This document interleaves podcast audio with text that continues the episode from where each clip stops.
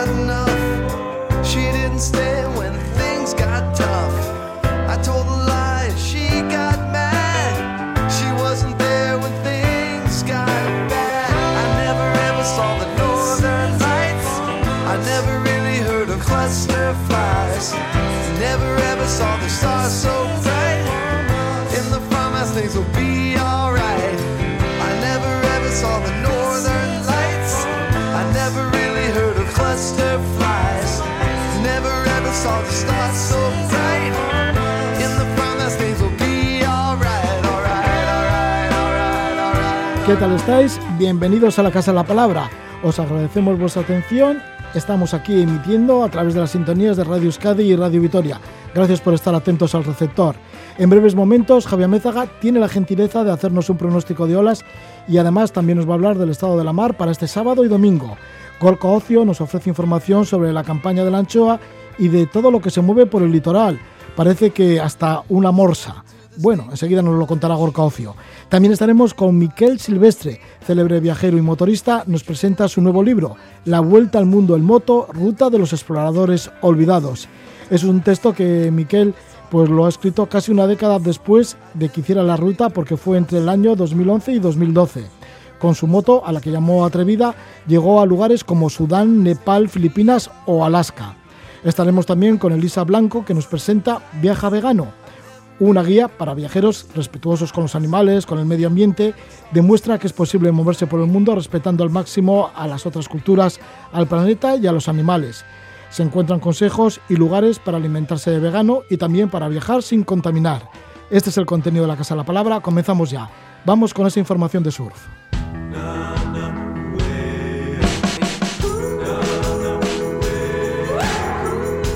Sobre el acantilado avistamiento marino, barcos, velas y surf.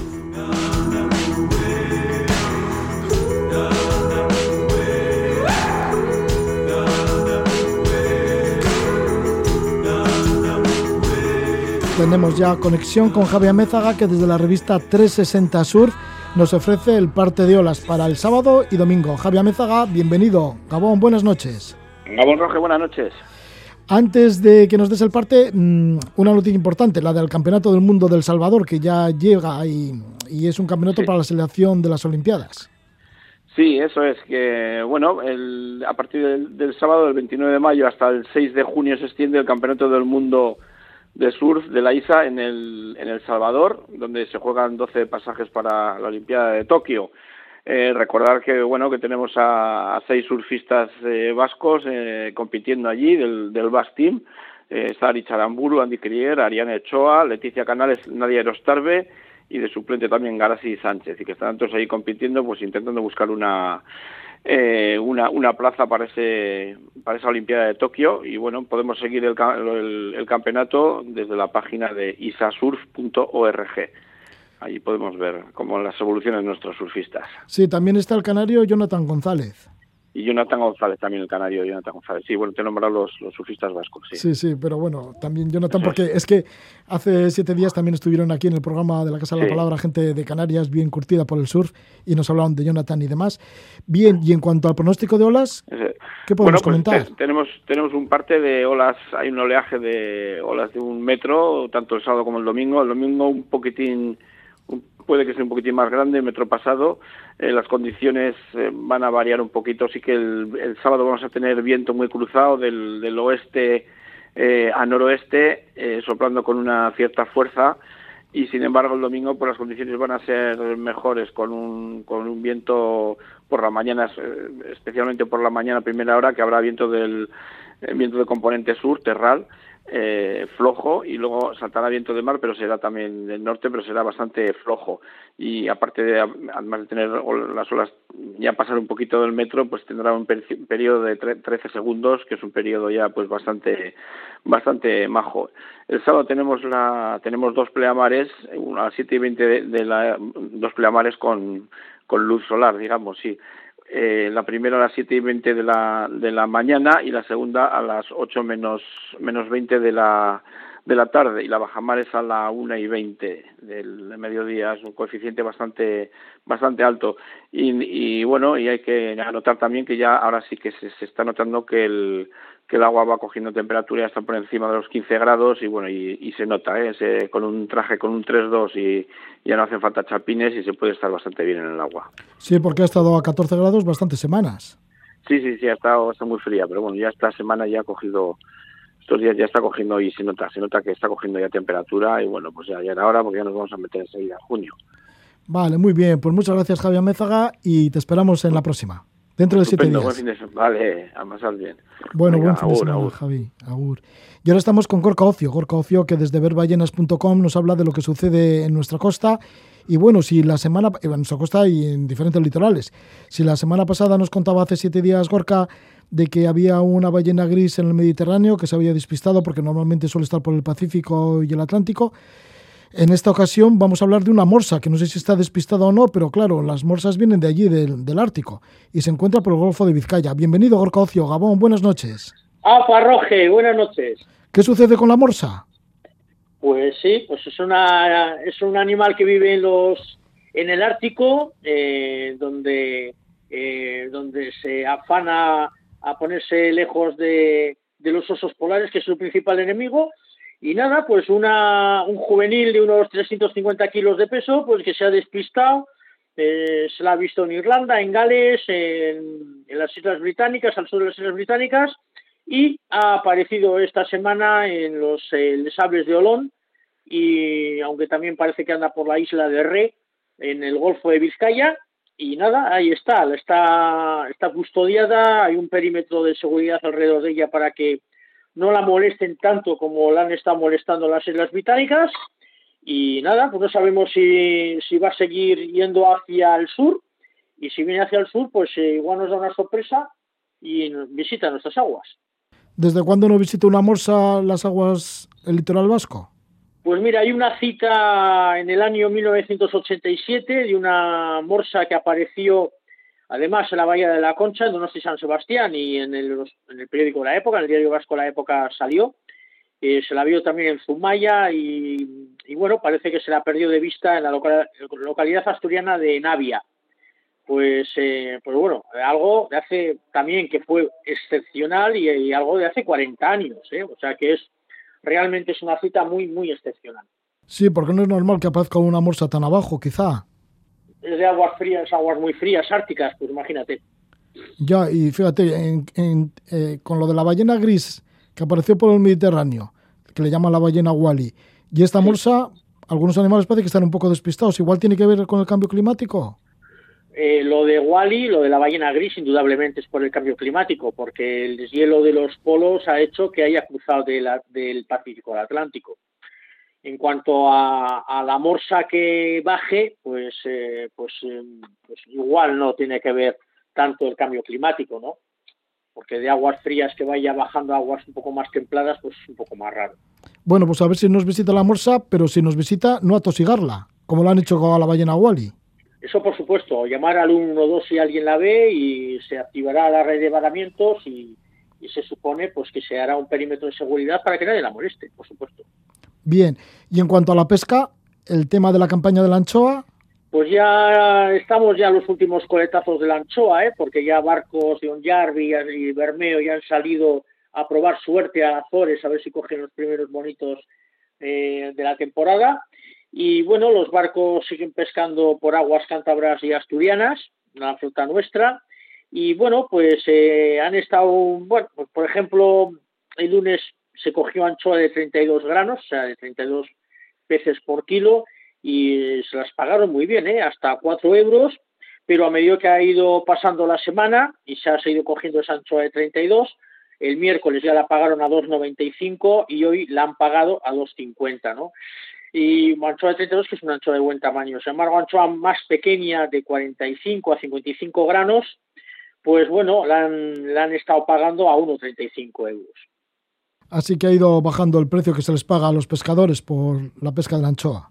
Como siempre, como viene siendo habitual. Lo único que, bueno, precios buenos porque se ve que no todo el mundo está cogiendo. Parece que la anchoa está a profundidad y hay muchos blancos, ¿no? Hay eh, muchos lances que no cogen anchoas y algunos que ni siquiera tiran el arte al agua porque está muy profunda y, no acceden a ella, ¿no? Pues eh, parece que, que no, no, no, está bien, no está, no está siendo repartida la suerte para todos por igual. Gorka y verballenas.com, ¿cuándo comenzaréis a hacer salidas ya para ver, para hacer avistamientos? Pues con unas ganas del copón y nada, cada vez falta menos, evidentemente. El 2 de julio ya hacemos la primera salida. Así que ya con ganas, ya falta un mes y poco. Para más información, pues está, está vuestra página, ¿no? verballenas.com. Sí, www.verballenas.com y ahí están las fechas y, y todo, todo. Y eso.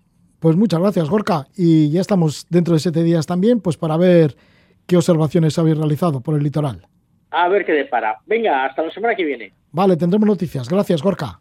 Agur, agur. Vale, Agur. Y ahora atentos porque vamos a estar con Miquel Silvestre, uno de los grandes viajeros, uno de los grandes motoristas.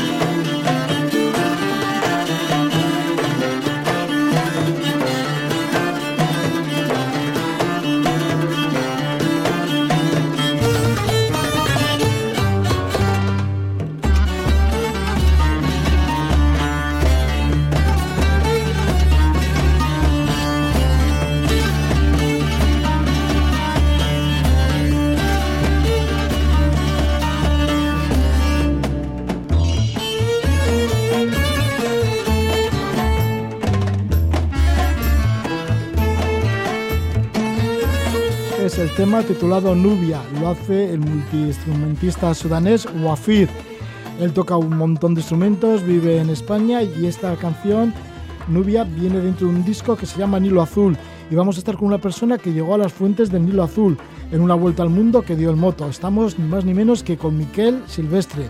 Él es un célebre viajero en moto, escritor, director de documentales para la televisión, de series como Diario de un Nómada, que se emitió en la 2 de Televisión Española, también la serie Moto Nómada de Amazon Prime y publica ahora el libro La Vuelta al Mundo en Moto, Ruta de los Exploradores Olvidados. Es el relato de 15 meses de aventuras entre junio de 2011 a septiembre de 2012. Arrancó por aquel entonces su moto atrevida en Madrid, dirección a Cabo Norte, regresó a los Pirineos para luego en Italia embarcarse hacia Egipto, atravesando Sudán, Etiopía, Kenia, para volar a Bombay, Condujo por India hasta Nepal, el sudeste asiático, Indonesia, Filipinas, de Manila. Miquel saltó a Vancouver en Canadá, subió hasta Alaska para luego parar en Nueva York, en donde envió la moto por barco hasta Vigo y ahí terminó esa vuelta al mundo que ahora se rescata en un libro. Lleva ese título, La Vuelta al Mundo en Moto, Ruta de los Exploradores Olvidados. Estamos con Miquel Silvestre. Miquel, bienvenido, muy buenas noches. Buenas noches, Roge. Siempre es un placer hablar contigo. Porque ya soy un, eh, precisamente desde aquel viaje, un eh, habitual de tus programas. Sí, porque me acuerdo que hacíamos alguna conexión cuando te encontrabas en, lugares pues de los más recónditos del planeta. Y ahí... Sí, sí, sí que hablamos unas cuantas veces, sí. Sí, porque, por ejemplo, cuando te encontrabas en Kenia o en Tailandia, en Filipinas, me acuerdo que hicimos alguna conexión por aquel entonces. ¿Y cómo recuperas esa aventura ahora, 10 años después, y, lo, y escribes un libro sobre ello? Pues porque yo creo que era el gran libro que me quedaba por escribir de mis viajes, eh, porque además es de mis viajes anteriores a hacer la serie, de profesionalizarme y ya dirigir un equipo, de cuando viajaba en completa soledad y tenía que filmarme a mí mismo y demás. Y entonces era un poco como el multiinstrumentista que has puesto ahora de Sudán. Tenía que hacerlo todo, ¿no? Filmar, editar y al mismo tiempo escribir el diario. Entonces, este es el diario de aquel viaje, eh, pero madurado durante 10 años porque el mundo que yo conocí ha ido cambiando y yo quería eh, hacer una fotografía que no fuera un retrato fijo de aquel momento, sino de desde entonces hasta ahora y sobre todo a mí me han pasado muchas cosas desde aquel viaje, ¿no? Porque yo empecé siendo un viajero inexperto, un viajero amateur en aquella vuelta al mundo, que fue un proyecto personal que yo tuve, que era un poco locura lo de intentar seguir a los exploradores españoles menos conocidos, hasta ahora, ¿no? En el que ya tengo un programa en Amazon Prime, hemos hecho 12 temporadas para televisión española, en fin, era un poco explicar mi evolución, porque precisamente de aquel viaje, de aquel viaje inicial, eh, que fue inicial iniciático, pues eh, vino todo lo que ha, pasado después, porque aquellos vídeos que yo hice fueron los que vieron en televisión y me permitieron dirigir, acabar dirigiendo mi propia serie. Entonces yo creo que, que era necesario eh, recuperar el viaje y publicarlo por fin con este, esta década de maduración, ¿no? Que el libro no deja de ser actual, porque bueno, desde 2011 tampoco el mundo ha cambiado tanto, ¿no? Sí, me acuerdo que por aquella época ya eras muy conocido entre el mundo de los moteros y así, pero bueno, eras un viajero amateur, un viajero aficionado, con muchísimas ganas de descubrir el mundo y además dejar constancia de ello en la escritura, porque al principio lo que quería ser es escritor, y así sí que escribiste varios libros, ¿no? Sí, sí, bueno, yo cuando yo te conocí por mi primer libro, pues, que era mi recorrido en solitario inicial por África, eso fue en el año 2008, Sí, que es un millón de eh, piedras. Un millón de piedras, ¿no? Y entonces, un millón de piedras fue el libro que escribí, yo entonces no hacía vídeos ni nada, ¿no? Fue el, el libro que me dio a conocer un poco en, este sector, en este mundo, porque yo antes había viajado sin internet ni nada, ¿no? Simplemente con un cuaderno y una cámara de fotografías muy mala, ¿no? Entonces, como consecuencia de aquella aventura en solitario, que para mí fue el descubrimiento de África y de mi yo aventurero, porque yo hasta ese momento no había hecho grandes viajes, pues es cuando yo empiezo a dedicarme a esto cada vez con más ahínco y más tesón para acabar convirtiéndome en profesional, ¿no? Y hoy pensaba, ¿por qué me quise convertir en profesional, no? Porque yo quería escribir de viajes, pero viajar es caro.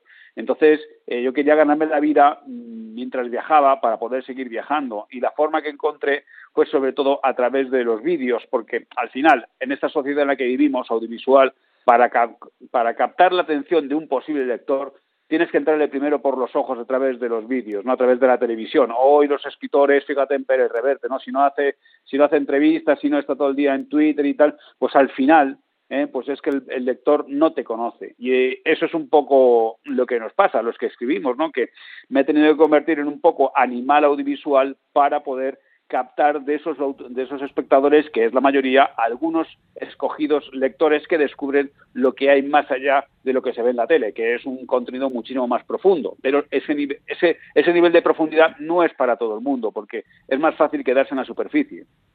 Miquel, ¿y cuáles son, son algunos de estos exploradores que fuiste a buscar? ¿A qué territorios querías llegar?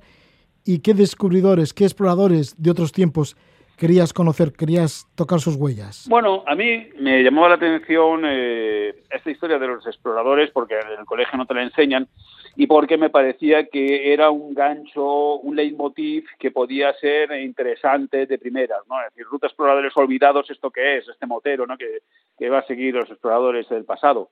Entonces, pues por eso incluí esta lista de exploradores, porque siempre me ha gustado y al mismo tiempo los iba descubriendo y los iba conociendo yo, ¿no? Quizás el primero, que no está incluido en este libro, sino que está incluido en el libro Europa Nómada, porque el viaje a Cabo Norte no forma parte del libro de la Vuelta al Mundo, fue un diplomático andalusí que mandó a Abderman II a, entrevistarse con los vikingos, porque los vikingos habían asolado la península ibérica y entonces Abderman II dijo, ¿a quién son estos tíos eh, que son tan blancos pero no son cristianos? ¿no? Entonces podían ser un enemigo pero también un aliado. Entonces mandó a, al Gazal. Pero dentro del libro de la Vuelta al Mundo, el primero en el que yo, al que yo persigo es Pedro Páez, que es un jesuita madrileño que descubre las fuentes del Nido Azul.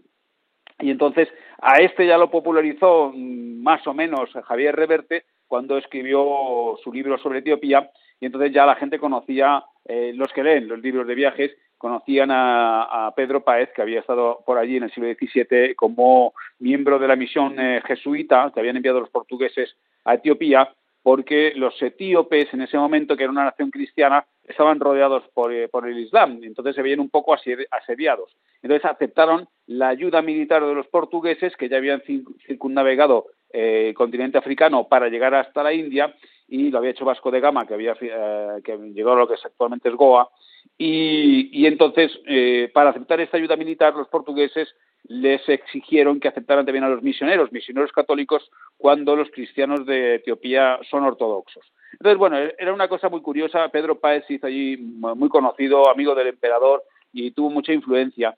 Y entonces le permitieron viajar hasta las fuentes del Nilo Azul y fue el primer occidental en verlas. Entonces yo quería ver el sitio donde se supone que está enterrado, que es un palacio catedral en ruinas que existe eh, a las orillas del lago Tana, y allí conseguí llegar en moto, que fue una verdadera locura, porque el, camino estaba completamente destruido, ahí se llega normalmente en una, en una barquichuela, y cuando llegué me encontré con el palacio completamente destruido porque los, campesinos de la zona quitan las piedras para construir sus casas y allí no había nada que recordase a Pedro Páez, ¿no? Lo cual, bueno, contrasta con la placa que Specker, de descubridor de las fuentes de Nilo Blanco, tiene en el lago Victoria, ¿no? A mayor gloria del Imperio Británico. Pedro Páez, este madrileño que en el siglo XVII descubrió estas fuentes del Nilo Azul y ahí te fuiste a Etiopía. Y luego ya más tarde en India, en Goa, estuviste yendo a la tumba de San Francisco Javier.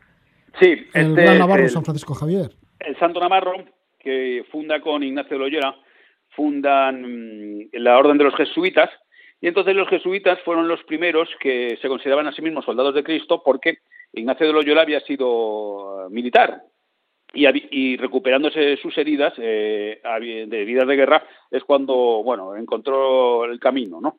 Y entonces eh, San Francisco, bueno, Francisco Javier eh, fue hasta la India, en Goa, donde allí estaba la base de los portugueses, porque Goa fue colonia portuguesa hasta 1961, que es cuando los, eh, la República de la India consigue expulsar militarmente a los portugueses, y este pues se dedica a peregrinar y a ejercer de misionero por toda Asia Pacífico. Llegó hasta Japón, hizo una caminata por Japón eh, espectacular y al final murió en una isla en China pero lo repatriaron a su, cadáver a Goa y entonces está allí su cuerpo insepulto en un eh, su cuerpo incorrupto e insepulto está en un sarcófago allí en la catedral la catedral portuguesa y lo, sacan de vez en cuando a los eh, para que lo contemplen los fieles ¿no? que todavía hay mucho católico e, hindú bueno o sea indio no pero no de religión hindú sino de religión católica en Goa y era curioso de ver aquella devoción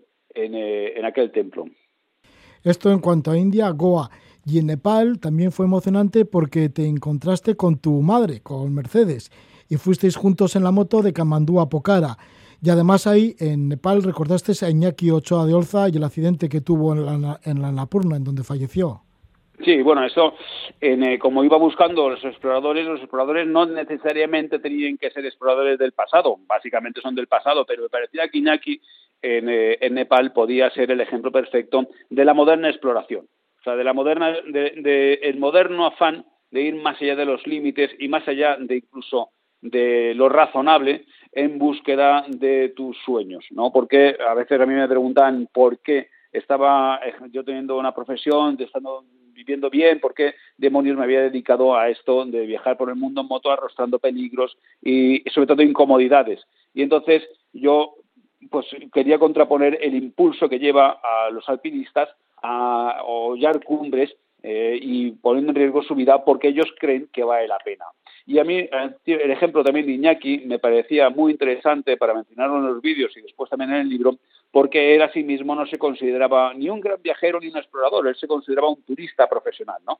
Entonces, al final, los occidentales que tenemos billetes de regreso somos todos turistas profesionales, o sea, como muchos somos turistas profesionales, ¿no? porque esta diferencia entre turista y viajero a mí siempre me ha parecido un poco prepotente por parte de quien la, la dice considerándose a sí mismo viajero. Oiga, no, no, turistas somos todos, porque todos tenemos un pasaporte de la Unión Europea que nos permite regresar cuando queremos, ¿no? Entonces, pero dentro de la categoría de los turistas, pues existen los turistas profesionales y algunos tan aguerridos como Iñaki, que pagó con su vida sus eh, sueños de aventura y de, exploración.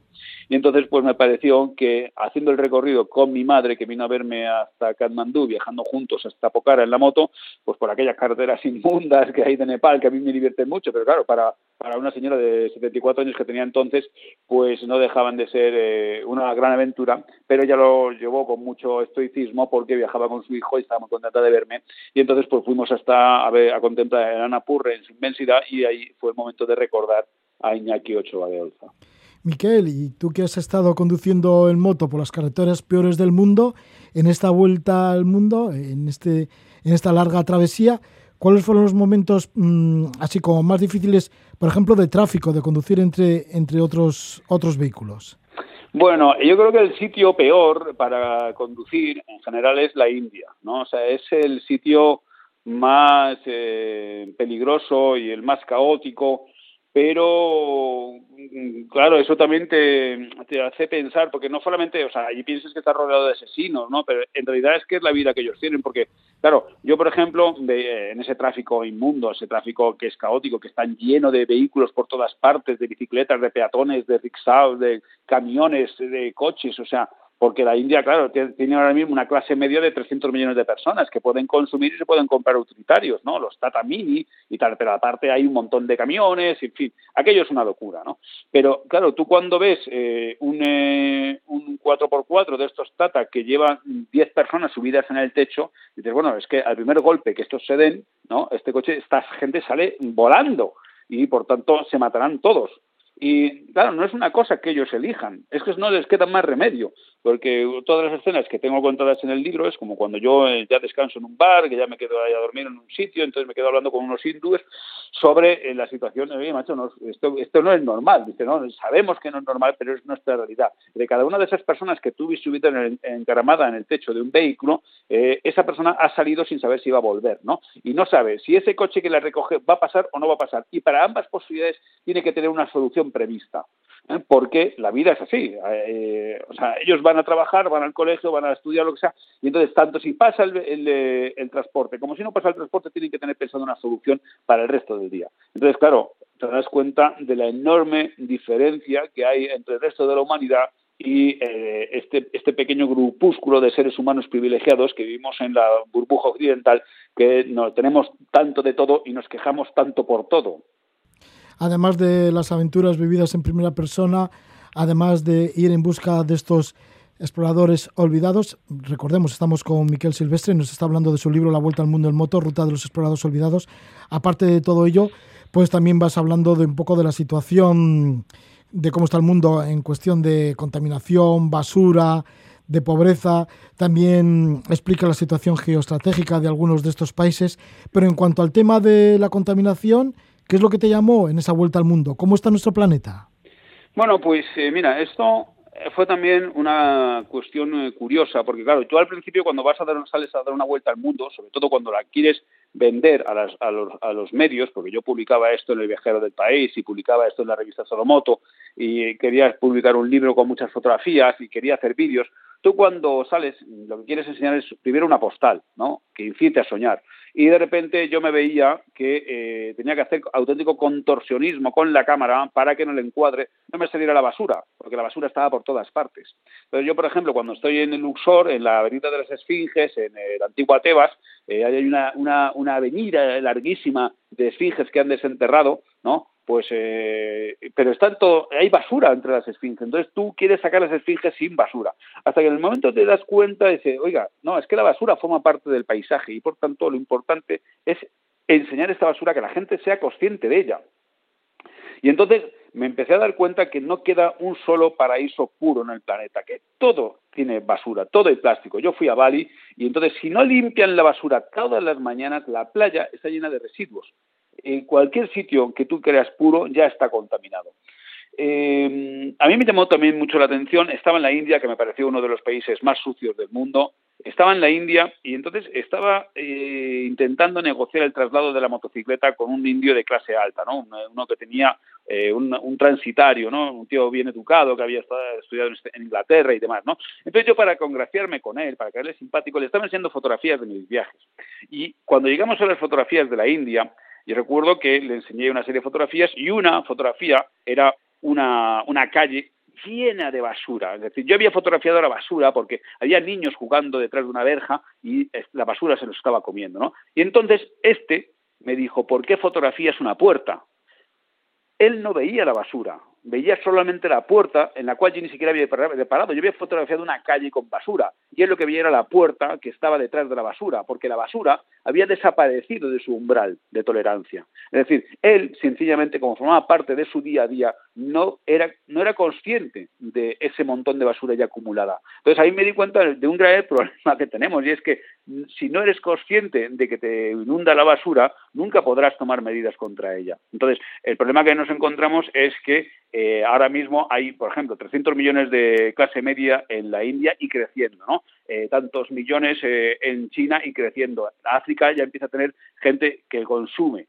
Esta gente lo que está preocupada es del objeto de consumo que hay dentro de la caja. No se preocupa qué es lo que pasa con la caja después de que ha sacado el objeto. ¿no? Nosotros estamos empezando a tomar conciencia de eso, pero hasta que no tomen conciencia de eso, los cientos o los miles de millones ya de gente que está empezando a consumir con estándares occidentales, porque el, mundo tiene muchas desigualdades, pero en general está creciendo económicamente, la pobreza se está reduciendo y eso significa mayores tasas de consumo. ¿no? Entonces, como no seas consciente de que la basura acumulada es un problema para tu propia comunidad, es difícil que se tomen medidas. Pues ahí están algunas conclusiones de esa vuelta al mundo. Bueno, y todavía tendrías muchas más, ¿no? Porque seguramente que te ha dejado muy marcado. Por ejemplo, cuando Manuel Ignich escribió también en su gran libro El camino más corto, decía eso, que el camino más corto para conocerse a uno mismo es dar la vuelta al mundo. ¿A ti te ha sucedido algo parecido, Miquel? Sí, efectivamente. O sea, por supuesto que además que el libro de Manuel Ignich es eh, un modelo a seguir porque es precisamente él hace un viaje de juventud y luego tarda años en publicar ese libro, digamos, asimilando quién es él en realidad, ¿no? Cómo, cómo ese viaje le cambió y cómo han cambiado los países. Y, por supuesto, ese un viaje de esas características, en las cuales, sobre todo, eres consciente de la enorme pobreza que rodea el planeta, de tu enorme privilegio por ser parte del hemisferio occidental, y cómo la gente, y los problemas que tiene el mundo, y, sin embargo, cómo la gente es en general bondadosa, solidaria, humanitaria, alegre, feliz, ¿no? Pues darte cuenta de todas esas cosas, pues al final te acaba, te acaba cambiando, te acaba calando, ¿no? Yo creo que y después también hay una, hay un proceso de, de embrutecimiento animal. O sea, yo recuerdo uno de los momentos del libro es cuando me quedo dormido encima de en la cubierta de un ferry en Filipinas rodeada de gente y yo simplemente me quedo mm, dormido en la plancha metálica. Y de repente despertarme llevaba allí durmiendo una hora. Y digo, ¿cómo puedo ser capaz de dormirme en esta situación? Pues bueno, pues porque al final te acabas embruteciendo, te acabas endureciendo en un viaje así y te das cuenta de lo lejos que, que, has llegado, tanto geográficamente como físicamente como espiritualmente. Pero en cualquier caso, no deja de ser una gran experiencia que a mí me cambió como persona y de la cual aún estoy, digamos, eh, obteniendo réditos, ¿no? rendimientos, porque yo creo que me cambió en general para bien. Pues para bien, aquí está Miquel Silvestre con este libro, La Vuelta al Mundo del Moto, Ruta de los Exploradores Olvidados. Miquel Silvestre, que hoy en día es el protagonista de las series y el director de las series Diario de un Nómada, 12 temporadas, se ha ido emitiendo en televisión española en la 2 y actualmente Moto Nómada en Amazon Prime. Este libro lo edita, el de La Vuelta al Mundo del Moto, lo edita Silver Rider. Muchísimas gracias, Miquel Silvestre, una vez más por acompañarnos. Un abrazo para ti, ya sabes que siempre a tu disposición y encantado de hablar con vosotros. Recordad simplemente, si alguien tiene interés, que el libro dentro de la península ibérica lo puedo mandar dedicado, se me lo piden en miquelsilvestre.com y ahí además tienen todos mis otros libros y trabajos. miquelsilvestre.com y Miquel es con Q. Con, Q, exactamente, porque soy valenciano. Es que eres valenciano. Muy bien. Sobre todo en tu programa hay que recordarlo. Sí, sí, porque Miquel aquí se escribe con K, sí. O Miquel. Bueno, pues muchísimas gracias, Miquel Silvestre. Que vaya todo bien. Mucha suerte. Venga, Roge, un abrazo. Un abrazo. Cuídate. Every day she takes her morning bath, she wets her hair, wraps a towel around her as she's headed for the bedroom chair. It's just another day. Slipping in the stockings, stepping in the shoes, dipping in the pocket of her raincoat. It's just another day. At the office where the papers grow, she takes a break, drinks another coffee, and she finds it hard to stay awake. It's just another day.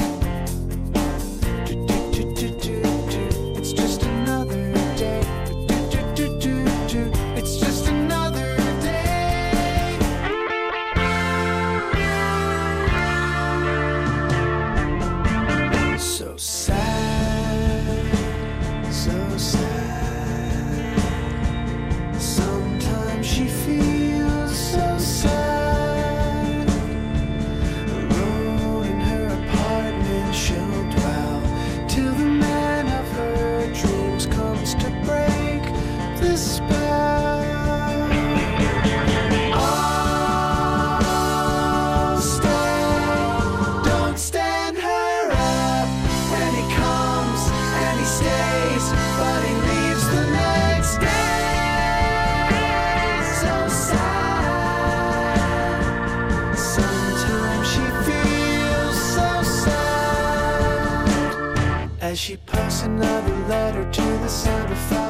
Es el famoso tema Another Day de Paul y Linda McCartney con los Wings, aquí interpretado por Cherry Twister. Paul y Linda McCartney, que eran activistas por el tema del vegetarianismo. Y es que vamos a hablar de un libro que lleva el título de Viaja Vegano. Estamos con Elisa Blanco, ella es periodista y escritora de guías de viajes y activista en pro de los derechos de los animales. En 2015 fundó la página www.madridvegano.es, un referente de todo lo relacionado con el veganismo. Es autora de este libro, de Viaja Vegano, en donde ofrece consejos e ideas de cómo dejar la menor huella posible en los viajes, considerando y respetando a los animales y también al medio ambiente.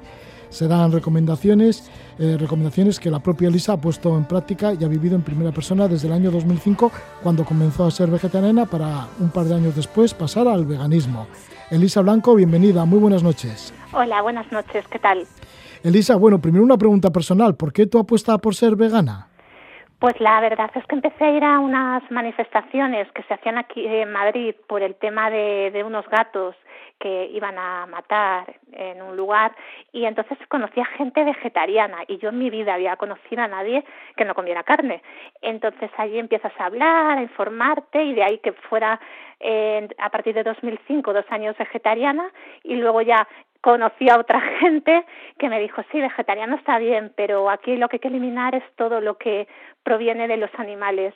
Y entonces fue un, paso todo muy natural, nada sin forzar, sin obligación, fue ir viendo un poco a poco lo que había y al final pues llegar al veganismo. ¿Cómo ayuda al planeta no comer productos de origen animal? Pues ayuda muchísimo más de lo que la gente piensa. Precisamente eh, el día el día 22 de abril, si no me equivoco, que fue el día de la Tierra, eh, se, se comenta mucho sobre plástico, sobre cerrar el grifo, etcétera, pero se comenta muy poco sobre eh, los recursos que se ahorran si no comes carne, porque al no comer carne se ahorra muchísima agua, muchísimo espacio en, la, en lo que es la superficie terrestre eh, porque las vacas y todos los animales destinados a hacer carne hay que cultivar muchísimos cereales para alimentarlos y también, por supuesto, eh, se envía muchísimo menos CO2, gases invernaderos al, a la atmósfera.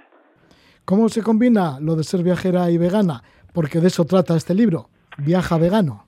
Pues se combina siempre teniendo claro lo que quieres hacer eh, investigando, porque te puedes ir, siempre dices, bueno, ya encontraré algo, eso es algo muy, muy humano, ya encontraré algo, y te vas a la aventura y luego no encuentras algo, encuentras cosas, a lo mejor te alimentas un poquito mal, pero eso te pasa una vez o te pasa dos. Pero a la tercera dices, tengo que planificarme un poquito, pues voy a ver qué restaurantes, qué sitios, qué tiendas hay por aquí. Para eso hay un buscador muy bueno a nivel mundial que se llama Happy Cow, que es como vaca feliz, y ese buscador te ayuda un poco a situarte, qué hay en esa ciudad, qué hay en ese país y bueno, y ya dices, pues bueno, hay restaurantes, pues puedo ir a restaurantes o a sitios a comer, genial, pero no lo hay, pues me voy a ir a supermercados, me voy a buscar un sitio que tenga una neverita y ya te organizas eh, un poco desde casa. Recomiendo a todo el mundo que se organice desde casa y les doy un consejo, vete donde quieras, no te importa ser vegano, vegana, tú vete donde quieras y lo contrario, si hay algún país que sientes que no te vas a encontrar a gusto por el tema de los animales, no vayas, tampoco te fuerces a viajar. Elisa, sí, bueno, pues vas dando una serie de consejos sobre todo ello. ¿Y has notado que ha evolucionado la cocina vegana, tanto la cocina vegana como también los lugares en donde comer de manera vegana con el tiempo? ¿Te has dado cuenta de ello?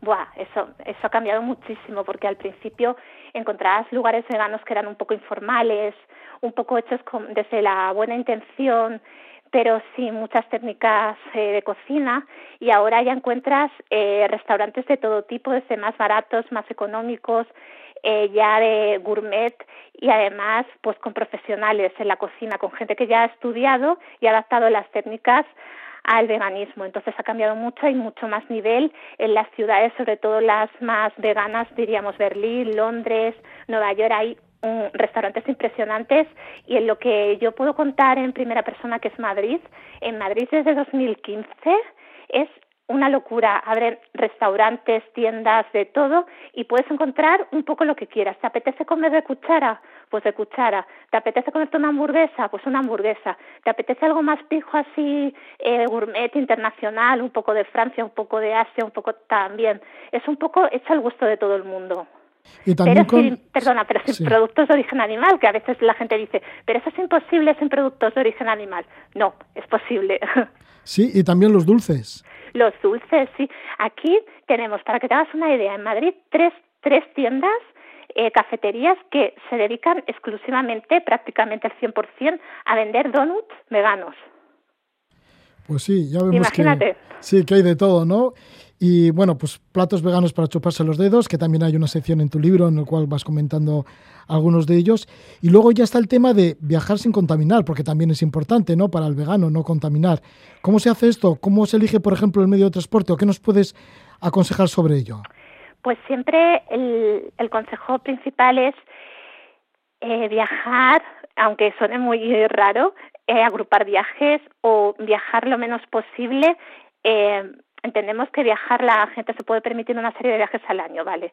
Entonces, elegir los medios de transporte pues más adecuados. Siempre van a ser mejor los colectivos y si tienes que coger un avión, pues siempre tienes la opción, que eso ya queda en la, la conciencia de cada uno, de eh, compensar, porque ahora casi todas las compañías aéreas tienen programas para compensar tu vuelo, tienen calculadoras y tú calculas pues lo que lo que has contaminado y, y te lo traducen en euros y tú puedes destinar esos euros a programas de reforestación o programas de, eh, pues de este tipo en, en el Amazonas o lugares o lugares que están bastante azotados por, por la contaminación.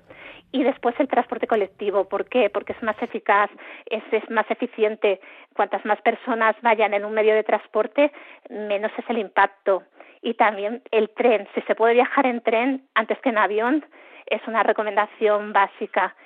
Y bueno, luego ya en ciudad, si te puedes mover en un coche eléctrico, ya cuando estés, por ejemplo, te vas de viaje a cualquier ciudad y deseas moverte en un coche, pues elegir uno que sea híbrido al menos. Esos son consejos básicos. Sí, fíjate, te consideras urbanita convencida. Sí, y esto me que hasta los las 18 ciudades. ya Me te gustan las ciudades. Y eso que hasta los 18 años viviste en un pueblo. Claro, yo creo que por eso. por eso. Ah, sí. Bueno, y entonces, eh, ¿cómo, ¿qué aconsejas también? ¿Cómo asesoras para moverte en la ciudad? Claro, ahí está el autobús, el metro. Claro, yo mm, también soy, eso, me gustan mucho las ciudades, pero me gusta patear las ciudades. Mm, Mira, que dirás, es que hay ciudades enormes, que es imposible, ¿vale? A veces tienes que coger el metro o un autobús, el transporte colectivo, eh, intentar utilizar lo menos posible los taxis, pero también eh, la bici. Yo aquí en Madrid uso Bicimat y me gusta mucho la bici y hay ciudades pues que como Madrid que tienen cuestas pues te la coges con motor las que no tienen cuestas pues sin motor y luego es, me encanta pasear y patear entonces si las distancias son asumibles incluso gastando un poquito más de tiempo yo siempre voy caminando a todas partes Pues sí, es muy buena idea lo de ir a pie. ¿Tipos de alojamiento? ¿Alojamiento vegano? Claro, el alojamiento vegano todavía no está tan generalizado. En, en el libro eh, se pueden encontrar varias páginas especializadas que tienen todo tipo de filtros y vas a encontrar maravillas. En España hay maravillosos alojamientos veganos. Pero aquí el planteamiento del viaje yo lo recomendaría a la inversa de lo normal. Es decir, yo he estado, por ejemplo, antes del COVID en una casa, en, diríamos que es un hotel vegano que está en Lleida, que se llama Casa Albet, y es una masía impresionante. Pero me planteé el viaje de quiero ir a esta masía y después voy a averiguar qué hay alrededor. No voy a ir a un destino, sino voy a ir a un alojamiento y después investigo y voy a ver pues las, las minas de sal o la catedral en tal sitio, en Cardona y tal. Todo el, el a los alrededores, pero el punto central del viaje era el alojamiento. Y en España hay, alojamientos estupendos en el sur, en Baleares, también en el norte, algunos santuarios de animales tienen alojamientos también que son solidarios y entonces son viajes estupendos basados en el alojamiento. Sí, porque también marcas en uno de los capítulos los planes redondos, ¿no? Un plan redondo para viajar. Puede ser este alojamiento, también pueden ser rutas gastronómicas, pero también, por ejemplo, ir a un concierto de uno de tus grupos favoritos y así aprovechas también de ir a esa localidad y ver muchos muchos muchas cosas más, ¿no? Claro, porque como viajera a mí, aparte del tema de veganismo, que yo siempre me lo adapto todo, me encanta pues museos, monumentos, toda la historia, todo lo que puedas saber de los lugares, es como exprimir, además es una parte de, mi trabajo y los conciertos es una buena excusa y sobre todo te buscas una ciudad que te guste y ya eh, pues aunas varios planes y es algo es algo genial. Y también en ese sentido se puede hacer eso con los festivales los festivales vegetarianos o los festivales que ya hay muchos temáticos veganos en el mundo. Hay algunos estupendos en por ejemplo en Berlín pues es una excusa para ir a Berlín y ver todo lo demás.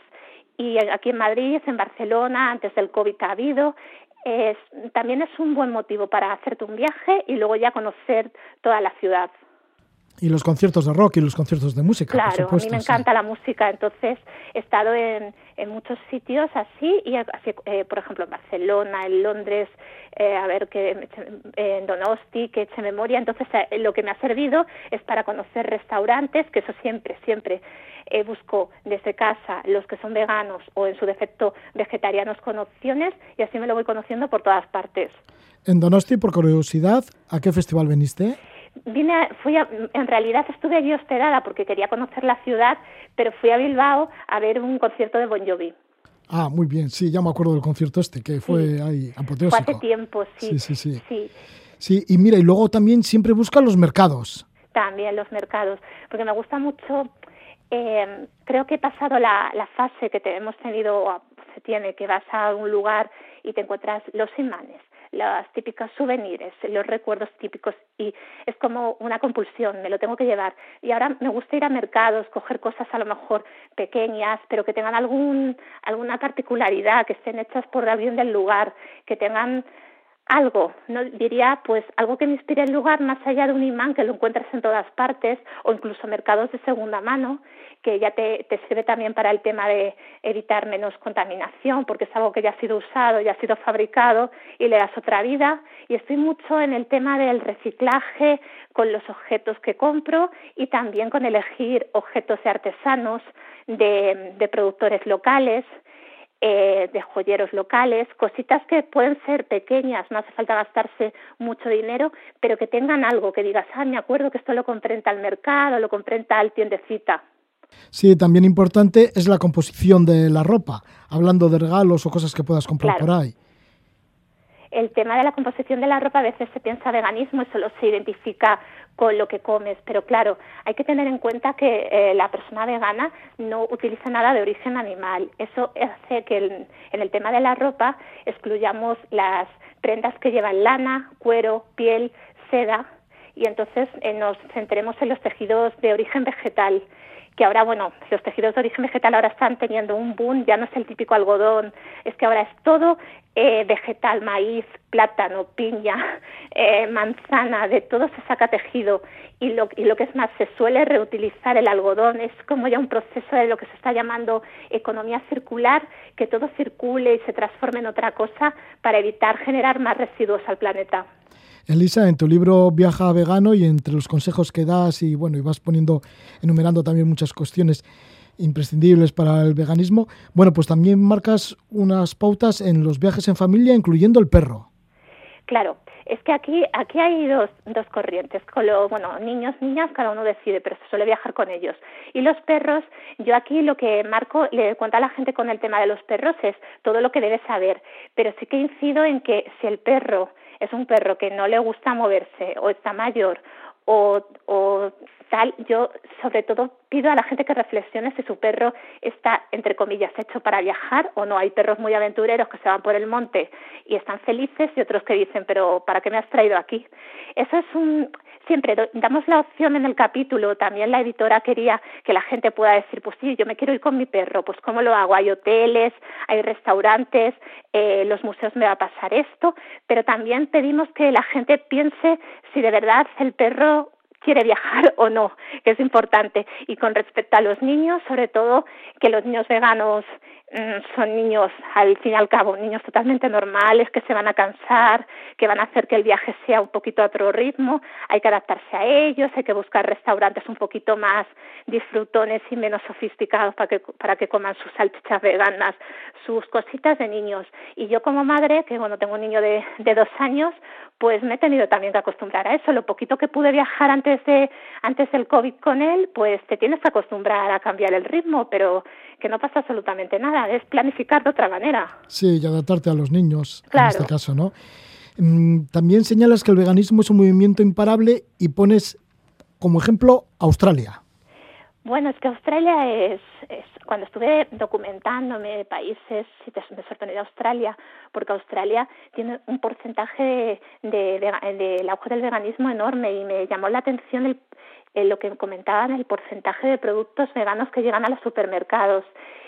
Y bueno, yo creo que Australia, para bien y para mal, al estar un poco aislada, pues sirve para, para ver cómo, cómo se asientan las corrientes. Y al final sí que es un ejemplo de veganismo también junto con Israel. Yo creo que Israel, Tel Aviv, puede ser el lugar más vegano del mundo. Pues ahí está, para conocer más todo ese mundo vegano, está este libro que lleva el título de Viaja Vegano. La autora es la periodista Elisa Blanco Barba, que además tiene una página que es www.madridvegano.es. Muchas gracias, Elisa Blanco, por estar con nosotros y señalar además que el libro lo edita Anaya Turing. Gracias por todo ello, Elisa, Elisa Muchísimas gracias a vosotros por llamarme y por, por interesaros en este tema que se conoce poco, pero para que veáis que hacemos de todo. las propuestas de Elisa Blanco en este libro Viaja Vegano. Nos despedimos, lo hacemos con Chip Trick, tiene nuevo disco, este grupo veterano de Estados Unidos. El disco se llama In Another World y escuchamos la canción Another World. Que paséis buen viernes, un viernes que acaba de empezar, pues que lo disfrutéis muchísimo. Que tengáis buena noche ahora. Gabón.